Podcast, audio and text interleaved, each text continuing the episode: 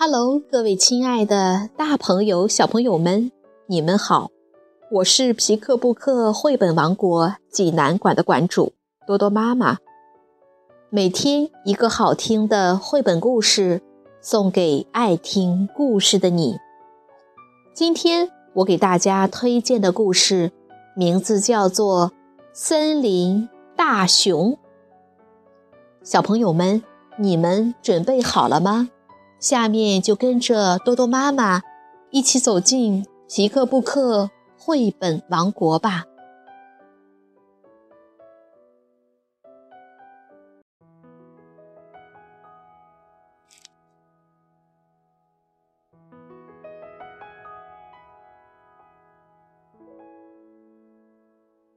森林大熊，瑞士约克史坦纳著。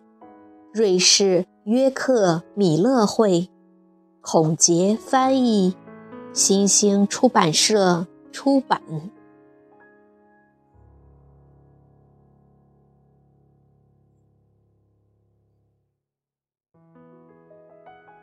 树木开始凋零，大雁纷纷结伴向南飞去。大熊觉得身上凉飕飕的。又累又困，好像快要下雪了。大熊一边想，一边踩着沙沙作响的落叶，朝他最喜爱的洞穴走去。他在温暖的洞穴里舒舒服服地躺下，没多久就进入了梦乡。没错，熊是需要冬眠的。洞穴外，风呼啸着穿过森林，开始下雨了。一天早上，树上积满了厚厚的白雪，冬天真的来了。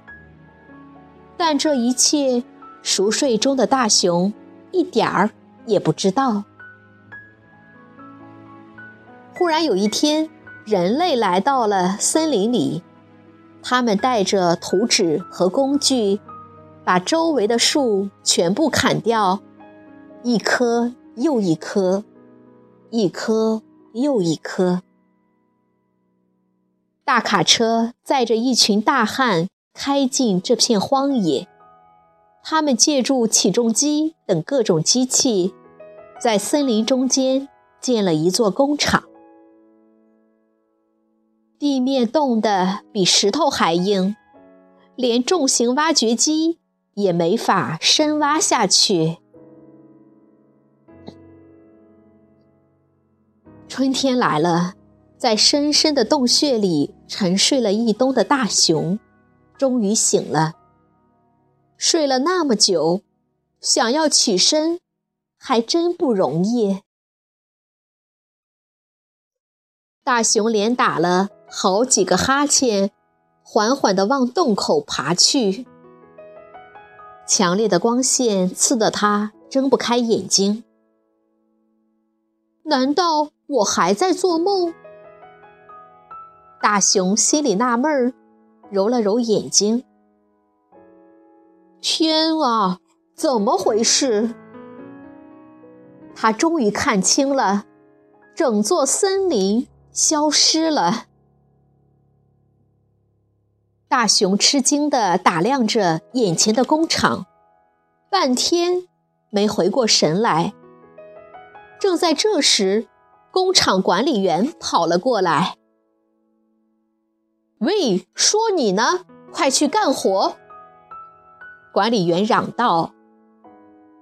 大熊吓了一大跳。“对不起。”他说，“可我是一只熊啊。”一只熊，管理员吼了起来：“别逗了，你只是一个肮脏的大懒虫罢了。”管理员气呼呼地押着大熊去见人事主任。“我是一只熊。”大熊礼貌地说，“这个您看出来了吧？”“我看到了什么？”是我的事，人事主任咆哮着。而且我可以告诉你，我没看到什么熊，只见到一个肮脏的、不刮胡子的大懒虫。说着，人事主任把大熊带到了副厂长那儿。副厂长已经听说了大熊的事，他简直怒不可遏。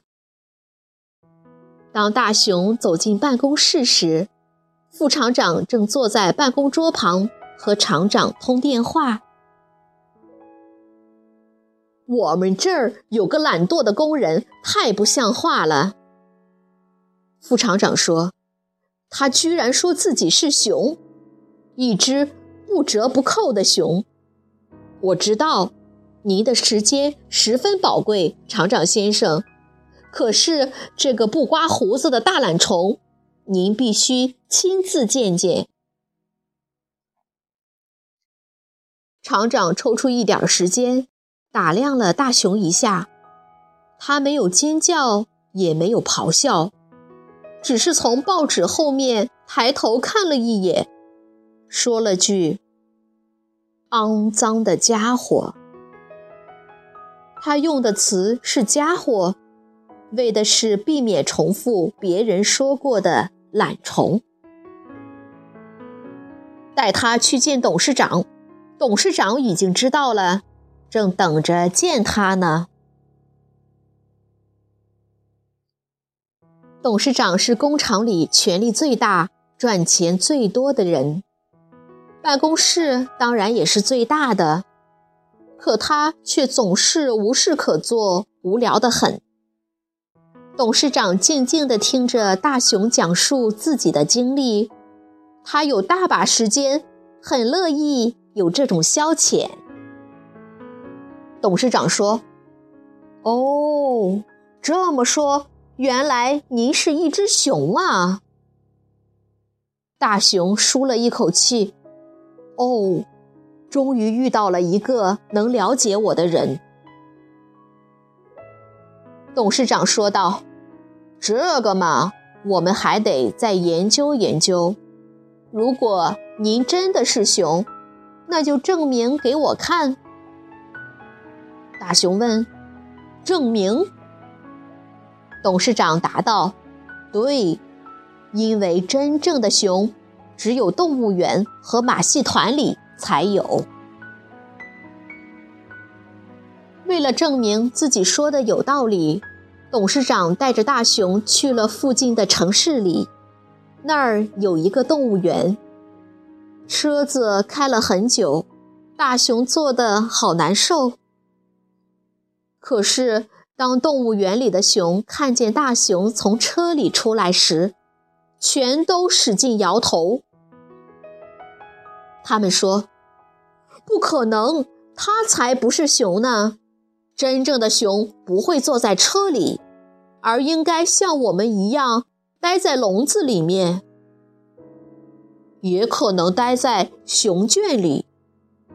一只年迈的黑熊说：“他曾经在熊圈里生活过好多年。”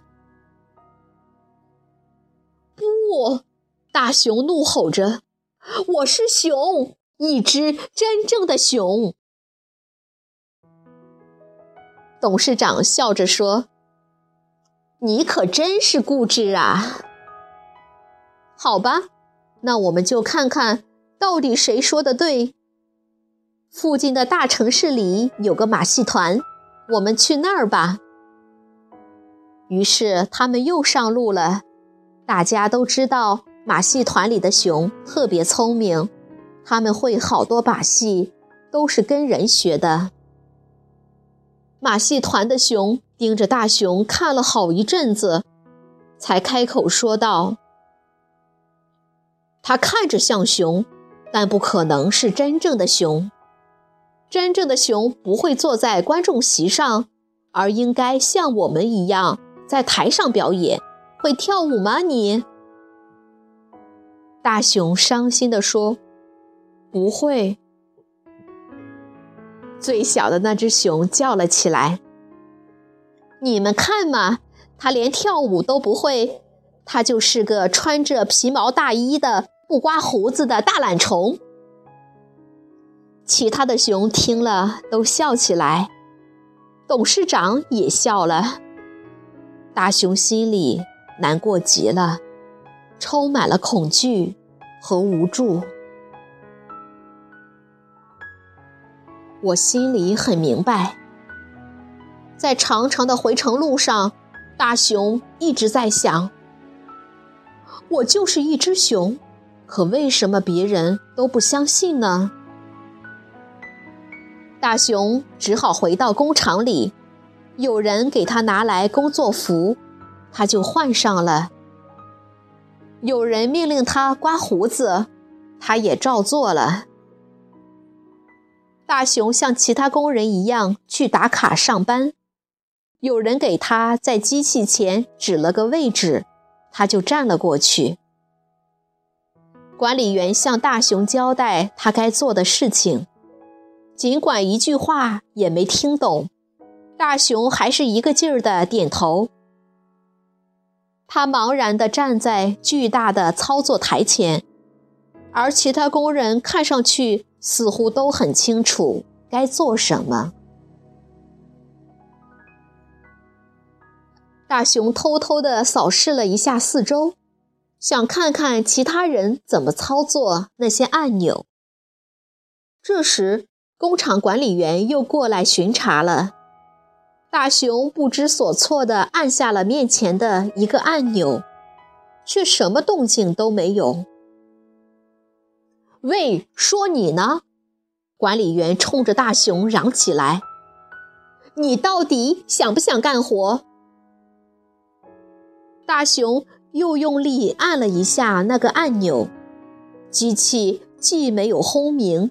也没有爆炸，只有一盏红灯亮了又灭了，这表示机器开始工作了。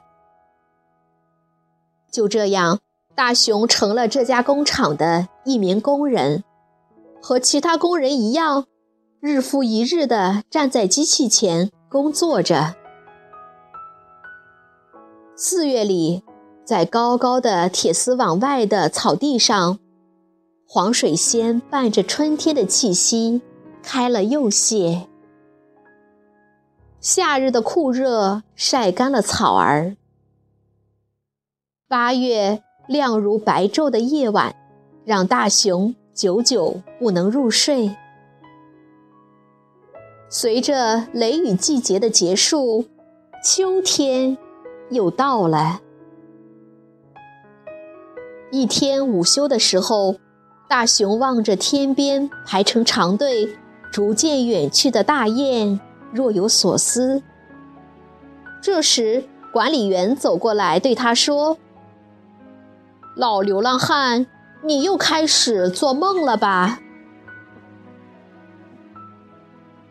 一件无法避免的事终于发生了。随着树叶的颜色逐渐变得斑斓。大熊开始感到疲惫。当越来越多的落叶开始随风起舞时，大熊越发觉得困倦了。大熊想到，好像快要下雪了，我实在困得不行了。每天早上，大熊都要。其他工人来拽，才能起床去工作。他还经常不知不觉地趴在操作台上睡着了。一天，管理员气冲冲地朝大熊吼道：“你把所有工作都搞得乱七八糟，像你这种大懒虫，我们不需要。快去收拾东西，你被解雇了。”大熊觉得有点不可思议，目瞪口呆地看着管理员。大熊问道：“解雇？也就是说，我现在想去哪儿就去哪儿，谁都管不着，是吗？”管理员开始咆哮：“你最好马上离开！永远都不要让我再看见你，听懂了吗？没等管理员再张嘴，大熊就立刻取了行李上路了。大熊沿着高速公路边走了一天一夜，接着又是一个白天，因为他没有别的路可以走。大熊数着过往的车车辆，可惜他在工厂时只学会数到五。慢慢的，雪越来越大，大熊也放弃了数数游戏。大熊浑身湿透了，冻得瑟瑟发抖。黄昏来临时，他终于找到了附近唯一的一家旅馆。旅馆柜台后面站着一个伙计，他本来没啥事可做。却一副忙得不可开交的样子。他让大熊在一边等了半天，才开口问他有什么需要。大熊很有礼貌地说：“我很累，想要一个房间。”伙计打量了大熊一番，哼哼，一个房间？我们从不接待工人。更不要说是一只熊了。您说什么？大熊不敢相信自己的耳朵。我说我们从不接待工人，更别说是一只熊。我听到您说熊，您是说我有可能是一只熊？伙计的脸唰的变白了。他一把抓起电话，不过这个动作已经多余了。大熊转过身去，带上大门，走出了旅馆。他踏着积雪，拖着沉重的步子，向森林走去。大熊其实不知道自己该去哪儿。他走啊走啊，一直来到一个洞穴前。大熊想着，要不是这么累的话，我真得从头到尾好好想一想。他便在洞口坐了下来。大熊不住地打着哈欠。我得好好想想，现在该做什么。他就这么坐了很久，望着天空发呆。听着风在树木间呼呼地吹过，不知不觉，雪花盖满了他的全身。我肯定是忘了什么重要的事情，大熊想。不过，究竟是什么呢？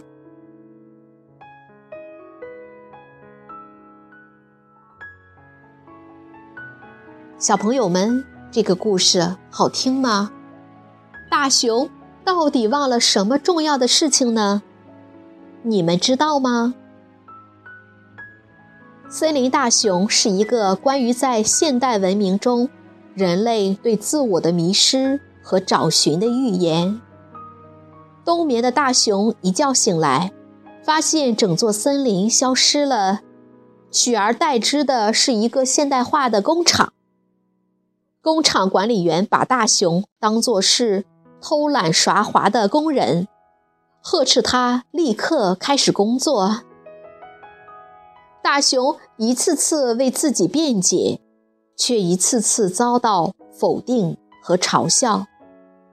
于是他自己也渐渐动摇起来，忘记了自己究竟是谁，来自哪里。这个看似荒诞不经的故事，拥有着震撼人心的力量，促使人们像大熊一样思索：在现代文明的惯性中，我们到底遗忘了什么？如果你想看故事的图画书版，欢迎到皮克布克绘本王国济南馆来借阅，同时还有其他四千余册绘本等着小朋友。好了，今天的故事就到这儿了，我们明天再见。